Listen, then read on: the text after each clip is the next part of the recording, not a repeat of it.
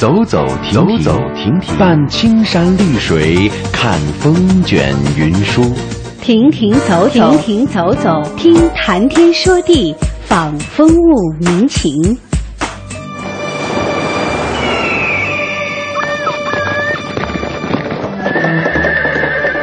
物我两陶然，乐游在神州。乐游神州。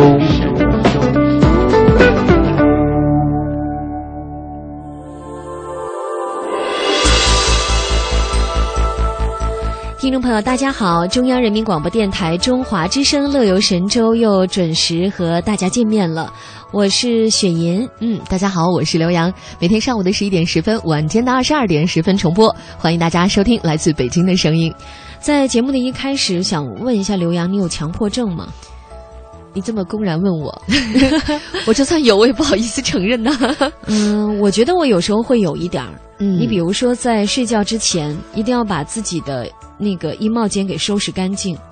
哦，那是一个好浩大的工程，怪不得你每天晚上都晚睡呢。对，因为我听说你的衣帽间好大。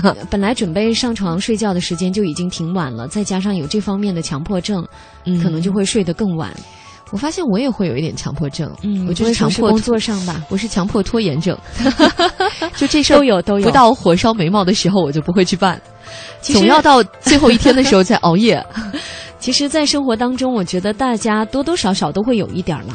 嗯，其实这个情况啊，现在挺多发的。嗯，就比如说有一个小李哈，他呢算是比较病情比较典型的，就是他是怎么回事呢？嗯，开门的时候必须是没有声音开，他很讲究这个。啊，然后他花钱的时候，那个钱啊，嗯，必须花色是一致的。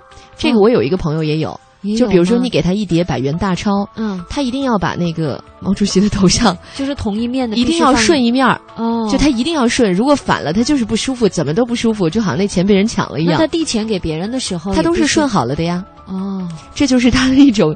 还有就是，比如说，呃呃。就是那个钱要顺好，还有就是，比如说晚上睡觉前，衣服一定要叠的棱角分分明。哎呦，嗯，你看，那那比我要严重多了。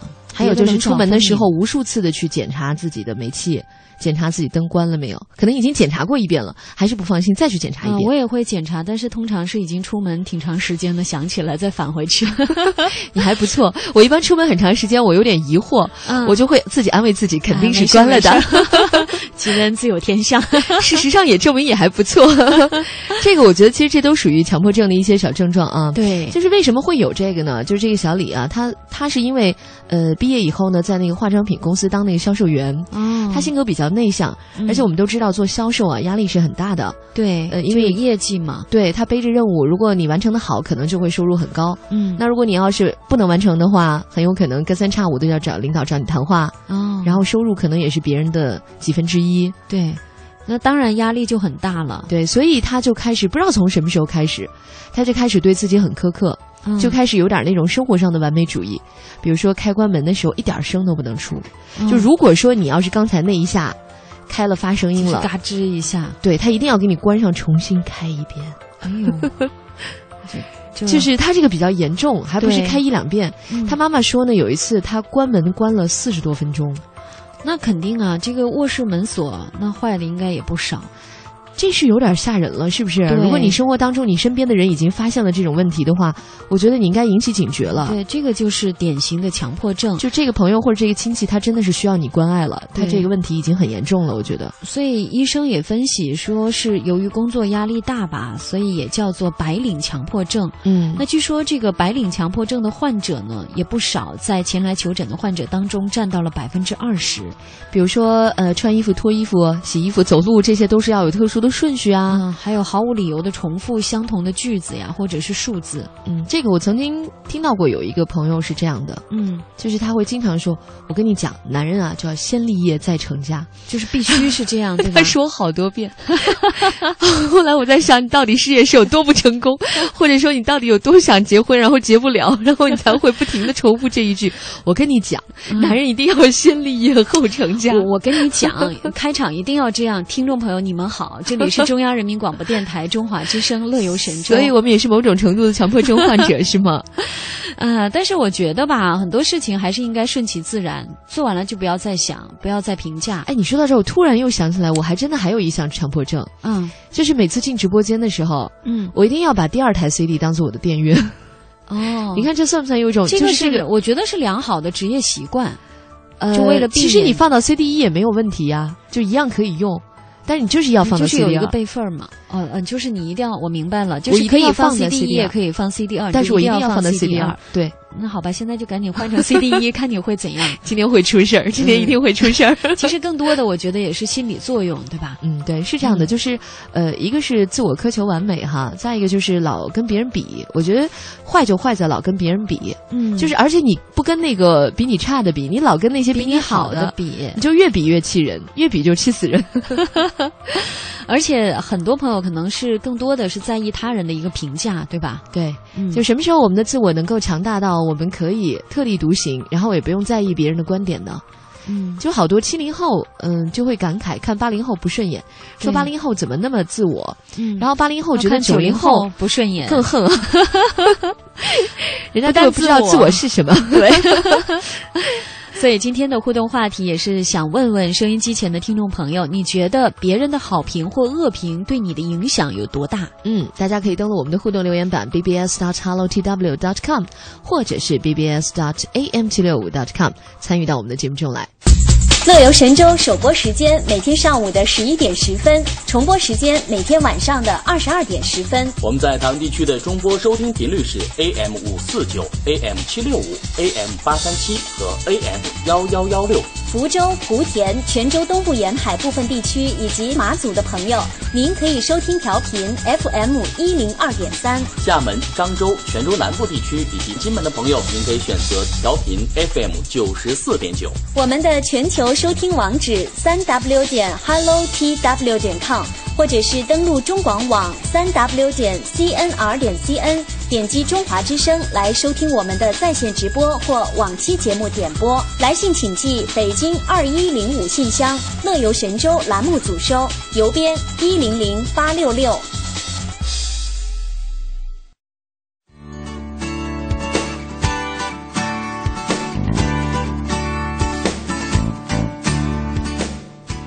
来介绍一下今天乐游神州节目都有哪些精彩的节目安排。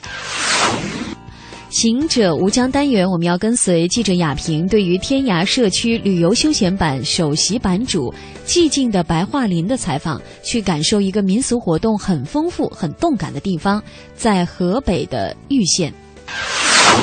微言微语，我们还刷新网络微博，大家都在旅行当中发了什么小段子，一起来分享一下。小城故事，一起来关注刚刚入选十大人气古镇的西塘古镇。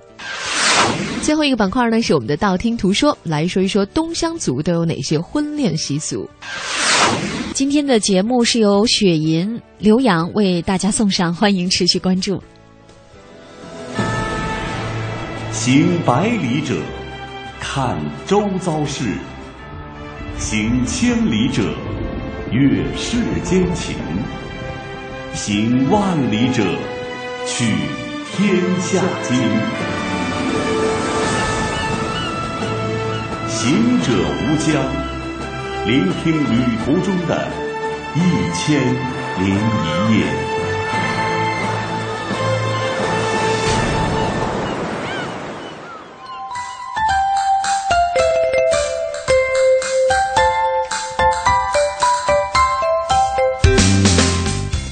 北玉县这个“玉”字儿啊，就是也是那个蔚蓝天空的“蔚”字，是同一个字。嗯嗯，就是如果说大家要是不熟悉的话，很有可能张嘴就念河北的魏县。嗯，其实这个地方呢是有历史的渊源的。嗯，它是古代呢称豫州，是燕云十六州之一，就在河北的西北部。呃，东边当然离北京很近了，然后南边呢就是保定，西边呢就离山西大同很近了。嗯。北边呢就是张家口。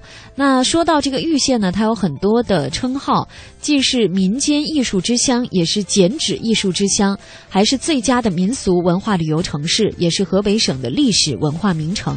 今天的行者无疆呢，我们要跟随记者雅萍对于天涯社区旅游休闲版的首席版主寂静的白桦林的采访，来听听看这个就在我们家门口，但是我们却不一定熟悉的地方——河北玉县到底有多牛？一起来听听看。录音合成，感谢潇潇。各位听众朋友，大家好，我是记者雅萍。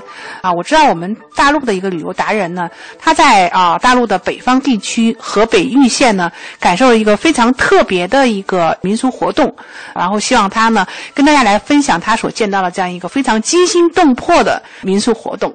啊，大家好，我是天涯社区旅游休闲版的首席版主寂静的白桦林，很高兴能够向大家介绍一下河北玉县的一些民俗，还有它的一些社火的一些情况。啊，我叫林子啊，那个这个玉县是怎么写法？啊，实际这个玉呢，它它是实际上是个蔚蓝的蔚，一个草字头，下面加一个上位的位。那么它实际上在当地人。啊，应该叫禹县，就当当地的口音叫禹县。大家可能对于河北的这个地理状况还不太了解啊。这个玉县呢，哈，它是在啊河北大概一个什么方位啊？那离这个石家庄有多远？或者说离北京呢啊这个车程有多远呢？呃，它离石家庄可能要远上一点，大概有个呃三百公里左右。然后，但离北京的距离大概是走高速的话二百公里出头。如果是走。幺零九国道的话，那可能也就是一百八九的样子。具体的位置实际上应该是在北京的西边，张家口最南边的那个县。其实啊，说到呃这个河北玉县呢，我突然想起来啊，除了刚才也说到这个社火之外，它好像还有一个很有名的一个手工艺品，是叫剪纸，对吧？呃，就是玉县手工艺的那个剪纸啊，它实际上最大的不同之处呢，它是。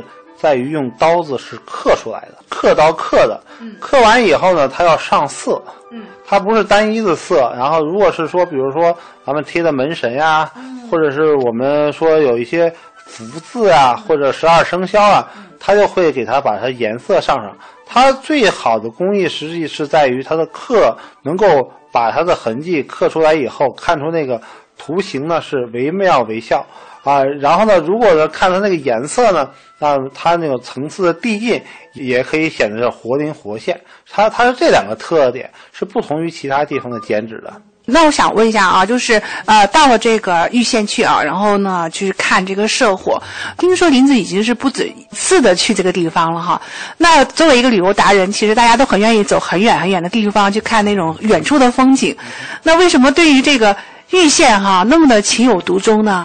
概连连续续来了，应该有十次左右了吧？嗯，就因为这里的淳朴，嗯，然后呢，给我的感觉就像说大家都在珍惜这个年，嗯，因为我们现在过年实际上啊越来越普通，嗯，越来越觉得跟平时一样，嗯，就年味儿不是特特别的浓了。没错，而而且呢，呃，现在有一个关键一点呢，大家喜欢在过年时去旅行。呃，然后呢，经常就是能看到一座空城啊，啊，或者这个地方就是不像原来说我们走亲戚啊、串门啊，都是约着亲戚去旅行什么的。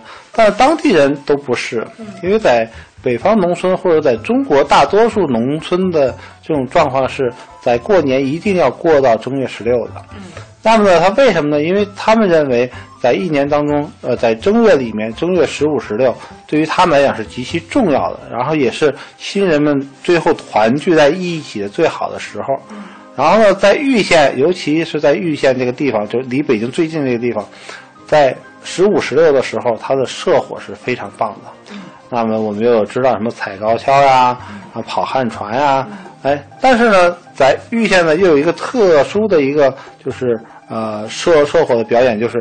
有一个叫啊媒婆，嗯，一个叫老王八，啊，还有一个老老婆子，是这三个人主要是扭秧歌的，然后他们要带动整个社火团队，啊，一般他们三个人会站在前面摆出各种各样的姿势，然后呢，穿的就是说，呃，非常那个呃，就夸张，夸张不单夸张，而且是五颜六色的衣服，啊。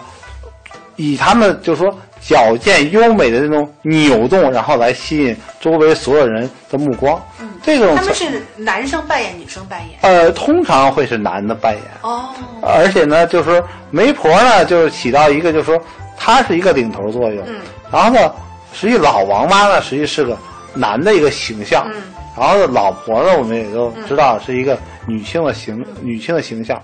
那么在这个层面上呢，哎，他们就经常会有一种就是相互之间的连带关系。比如说你挑逗我一下，比如说我再挑逗你一下，然后出现很多滑稽的场面。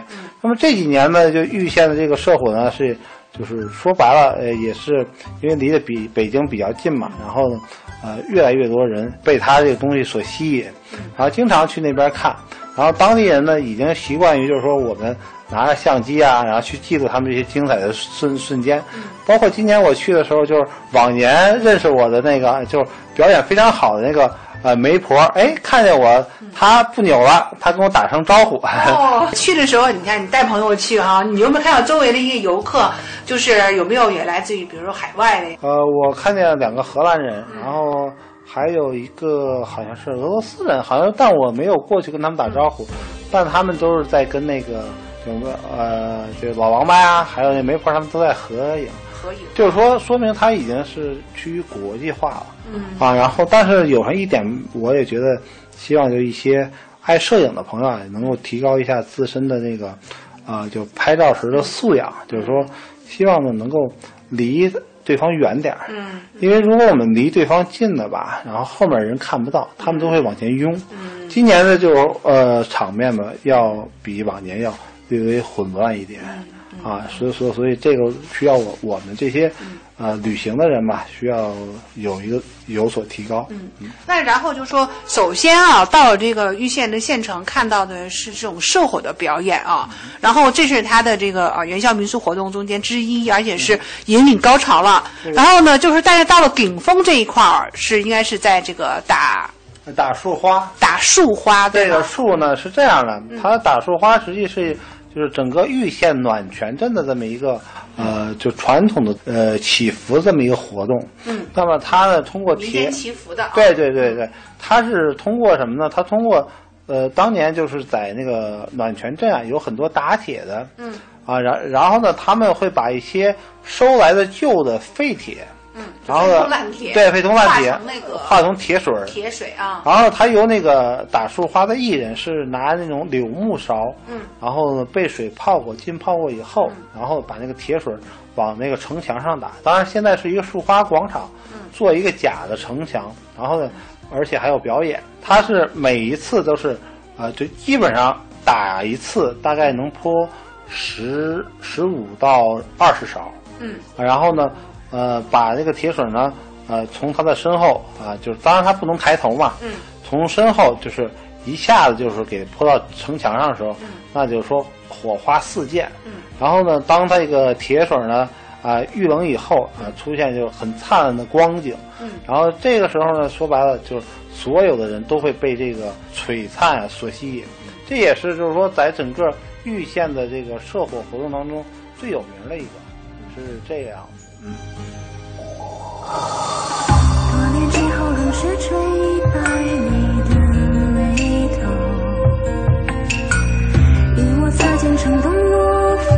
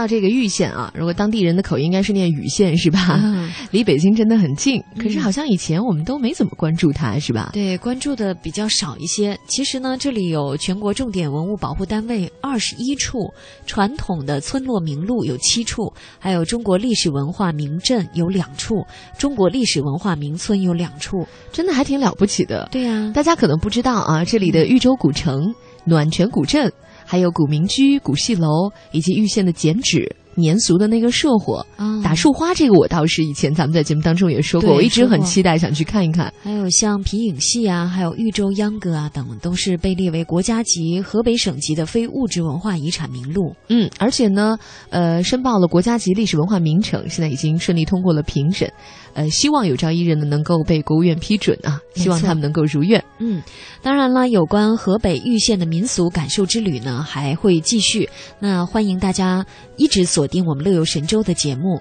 好，了接下来让我们看看我们的互动留言板啊嗯，，bbs dot hello tw dot com，还有 bbs dot am 七六五 dot com。今天我们和大家聊到的是你有没有强迫症这个话题。对，呃，我想可能多多少少都有那么一点，谁也不敢举手说我自己真的一点都没有。嗯真的希望大家能够秀一秀，然后让我们来看一看。嗯，好，接下来呢，让我们进入今天的微言微语。微言微语三句半，你一句来，我一句，还剩一句呢，谁爱说谁说呗。欧了。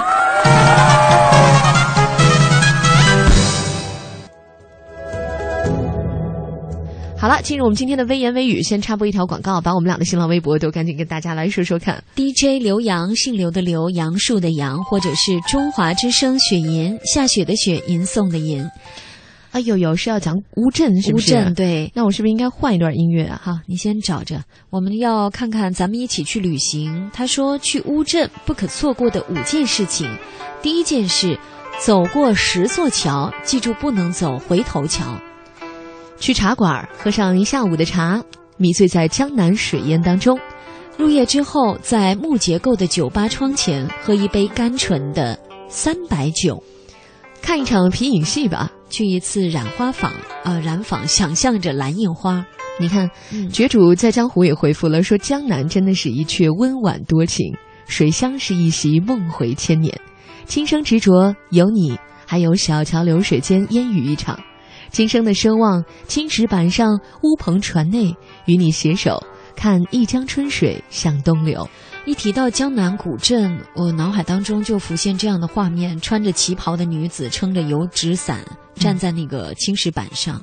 我相信你要真的去江南一游的话，这套行头你一定会带上的，很美的景致啊！我觉得这样的女子好像是中国文人心中的一个永久的梦吧，没错，就是丁香花般的女子。嗯，那我们下一条再到台湾去看一看吧。一到台湾呢，就开始明媚起来了。嗯台湾的垦丁，这是让肖萌飞一会儿多。他说呢，台湾垦丁就是追着海角七号的脚步来的。嗯到了那个恒春镇光明路九十号的阿佳的家，嗯还有白沙湾和夏都，躺在那个男女主人公互相表白，留下来，或者我跟你走。那个沙滩上，嗯在喝着那个马拉桑的米酒，嗯听着海角七号的钢琴曲，守着夕阳，那真的是美不胜收啊！的确，台湾南部的垦丁呢，拥有独特的魅力，也能找到不少影视剧的痕迹。就像台湾自由行回复说到的，说《海角七号》阿佳的家，还有《少年派》里面老虎离开的那个白沙湾，还有《冲上云霄二》当中出镜过的鹅銮鼻灯塔，还有垦丁大街等等，还有呢，几乎都变成口号的“我在垦丁，天气晴”等等。嗯，那看过剧集再来垦丁，好像就有一种故地重游的错觉。感受一下那种碧蓝的海风的感觉吧。嗯一起来听这首《蓝色海风》，来自徐千雅。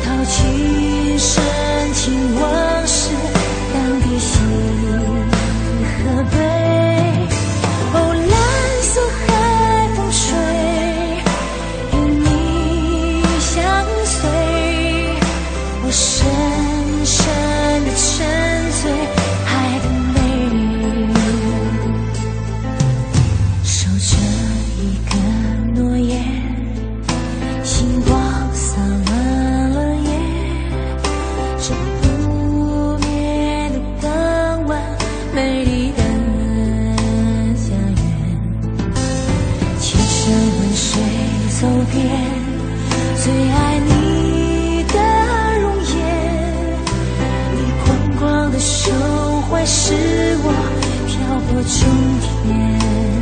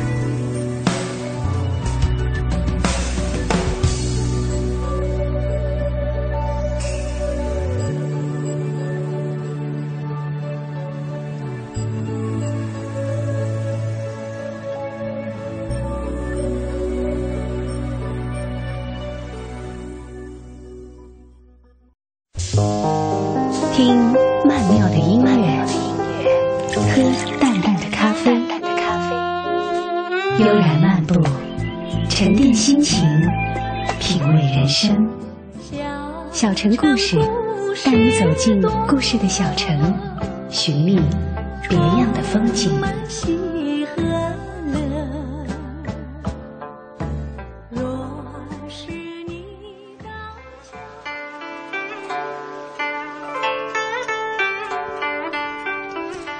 小城故事，一起走进故事的小城。我觉得听到这样的音乐，自然是到了江南古镇了。嗯，这种柔媚的古筝一响起啊，你就会觉得一下子回到了中国水墨画般的境地。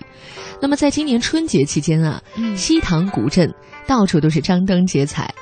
如果你厌倦了都市的冰冷的春节，可以到这个流水潺潺的南方小镇去过一个别样的大年。嗯，最近呢，我们看到携程旅行网，它结合了超过九千万注册用户的一个数据，分析了一下，说呢，在二零一四年春节的时候，旅游人气排行榜，这个西塘古镇就是排在了榜首的位置。对，据说这里的年味儿非常的浓，像有烧头香啊、接财神呐、还有看社戏等等这样的特色年俗活动，也是吸引了很多人来到这里过春节。嗯当然呢，西塘景区也凭借着深厚的底蕴还有优美的环境。也有非常淳朴的风貌，也勇夺淘宝旅行发布的二零一三年热门度假目的地的排行榜十大热门国内古镇排行榜的第三位。所以呢，今天的小城故事单元呢，我们一起来关注刚刚入选十大人气古镇的西塘。以前呢，有一个网友哈发了一篇文章，他说呢，西塘就好像是一个多变的女子，在春节的时候，她变成了个女汉子，唱社戏呀，耍龙灯啊，还 hold 得住大年。可是，一到三四月间呐，就摇身一变，变回了那个用潺潺流水在你耳边温软细语的江南闺秀。嗯，支起了粉墙黛瓦，向你倾诉着千年的情愫。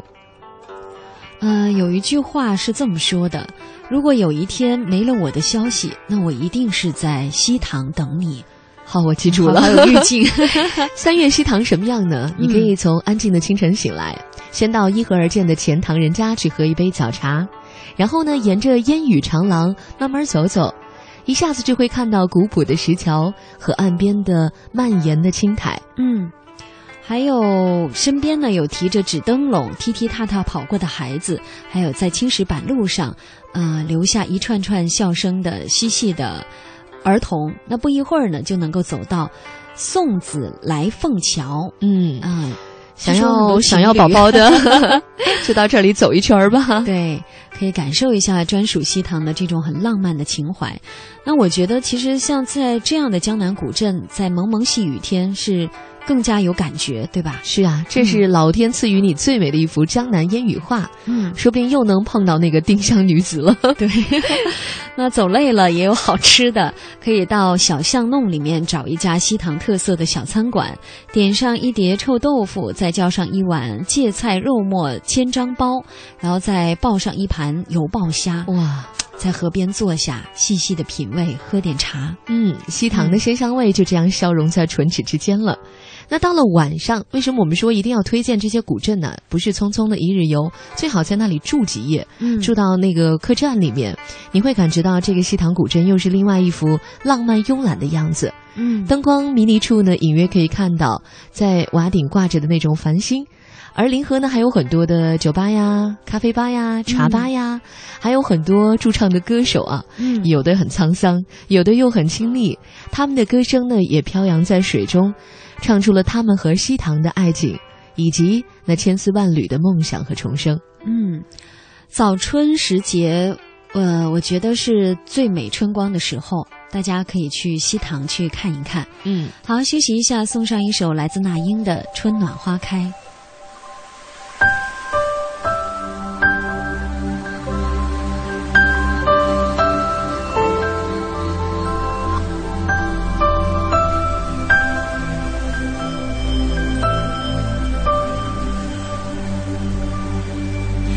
果你渴求一滴水，我愿意倾起一片海；如果你要摘一片红叶，我给你整个枫林和云彩；如果你要一个微笑，我敞开火热的胸怀。如果你需要有人同行，我陪你走到未来。春暖花开，这是我的世界。每次怒放，都是心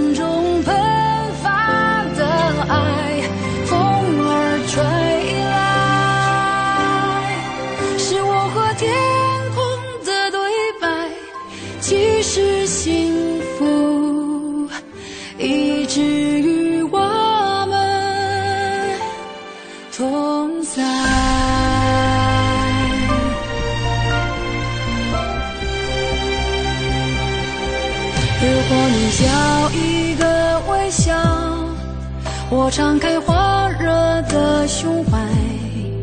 如果你需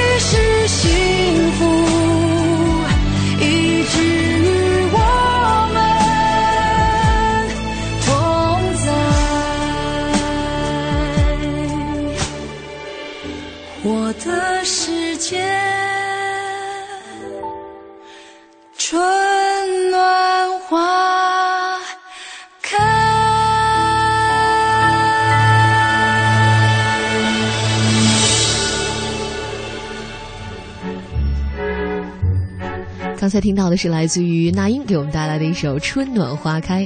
那其实呢，在有一个地方呢，冬天的时候也能够看到花儿，嗯，那就是所谓的达树花，是我们刚才提到了在河北的玉县啊。其实这个我早就有所听闻，真的是很想去看一看。嗯，感兴趣的朋友可以登录我们的互动社区 bbs 点 hello tw 点 com，找到四月十号星期四乐游神州的帖子，我们的编辑雅萍就发了几张打树花的图片，这个场景真的好美啊！它是这样，就是大家可能如果没听说过，也许不知道，就打树花什么意思？是把树上的花儿都打下来吗？啊，当然不是，它不是的，它就是嗯铁水吧，应该是那种。高温的那种铁水，嗯然后那个融化了之后，你一扬出去之后，就会有那种火花四溅。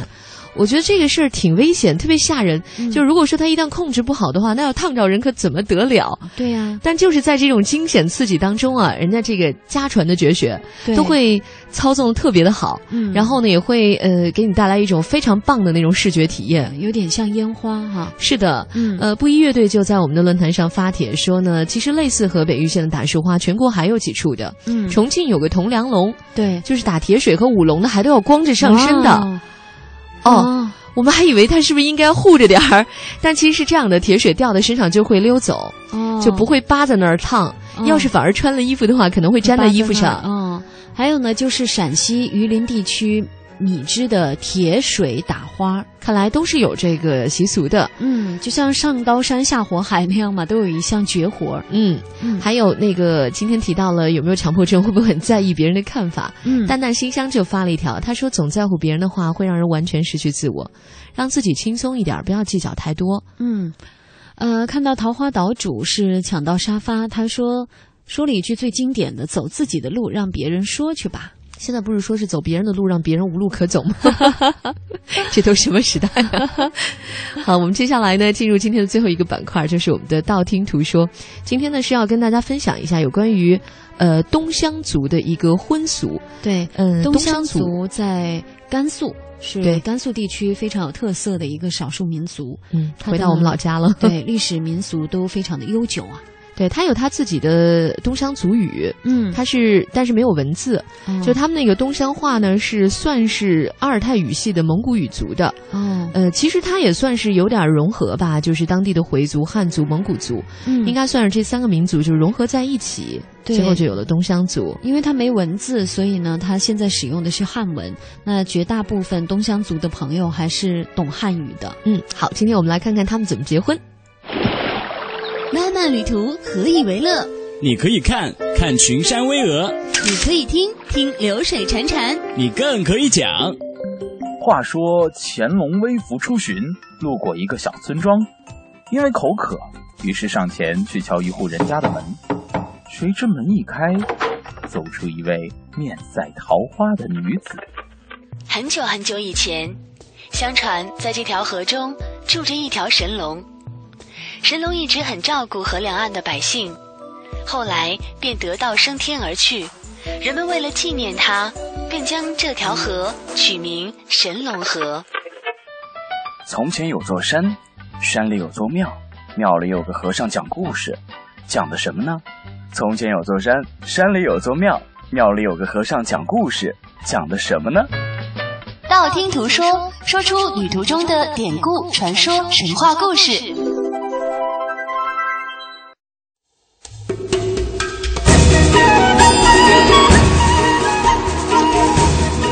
说到热闹起来吧。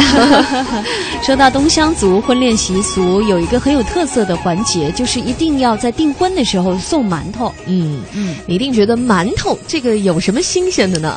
哎，男方家呢把当年收下的小麦磨成白面，蒸成馒头，每个大约有一公斤。有没有搞错？这是馒头吗？这是砖头吧？哎够大才显得有诚意。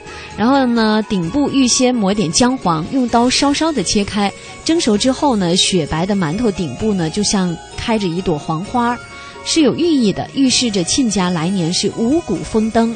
对，这个两斤重的大馒头是要抬到人家家里去的。嗯，婚礼当天呢，新郎和娶亲的队伍呢就来到女方家了。我们都知道要有个迎亲的这么一个仪式嘛。嗯，呃，因为他们是有宗教信仰的，所以呢要阿訇来念那个结婚证词，嗯这样才会被社会所承认。嗯，呃，如果说真的有出现，比如说父母包办什么的，嗯一方如果不愿意的话，那个阿红是不能强行的去念的，哦这个婚约就是无效的。嗯所以还蛮尊重他们的自己要自由恋爱、自由结婚。嗯，那在婚礼高潮期间呢，还会就是开玩笑的把新郎的父母啊，或者是叔伯等这样的长辈，在他们的脸上抹那个锅黑。其实在，呃大陆很多地区的那个婚俗当中都有这一项哈、就是不知道是怎么考虑的，就是是不是抹的越黑，好像就是越越受欢迎。是不是人家家白养大一个女儿让你们抢走了？就是所以现在一定要整一整你们，是不是？而且有些还玩的很夸张啊，嗯把人家手脚都捆住，哎呦，啊，让他们倒骑毛驴什么的。嗯当地把这个叫戏公公。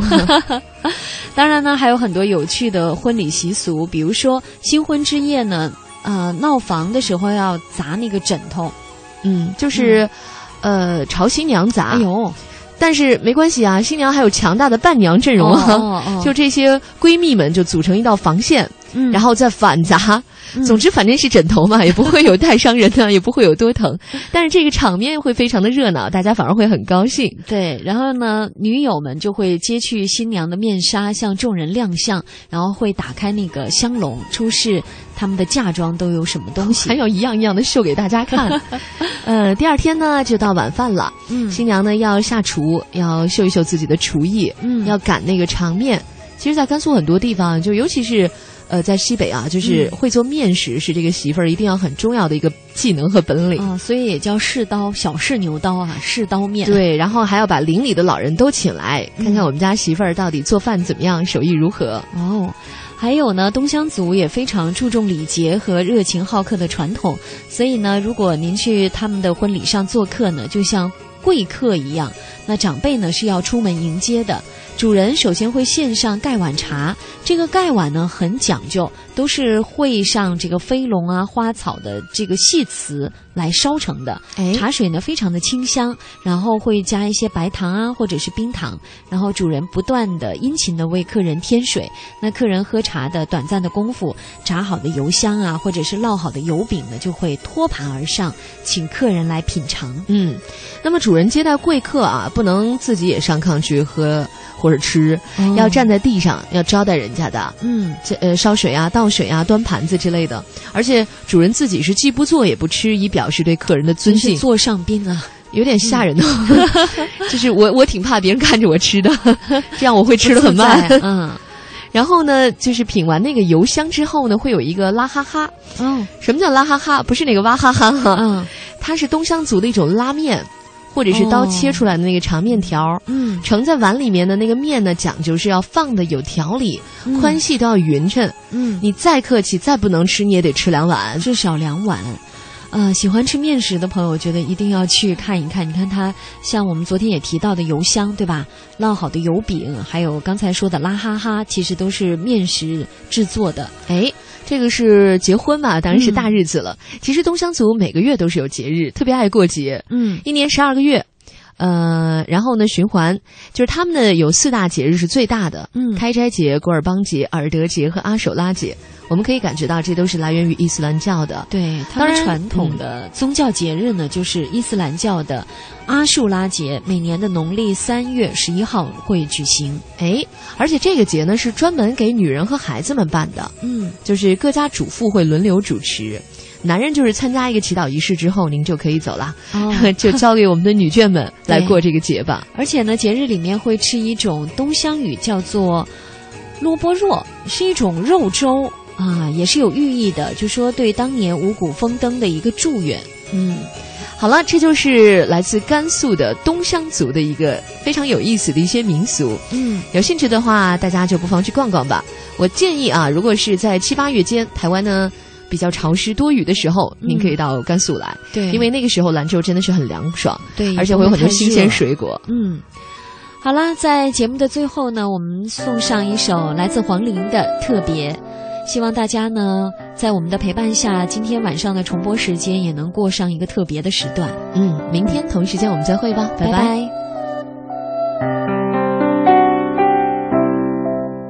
只剩一个人的海边。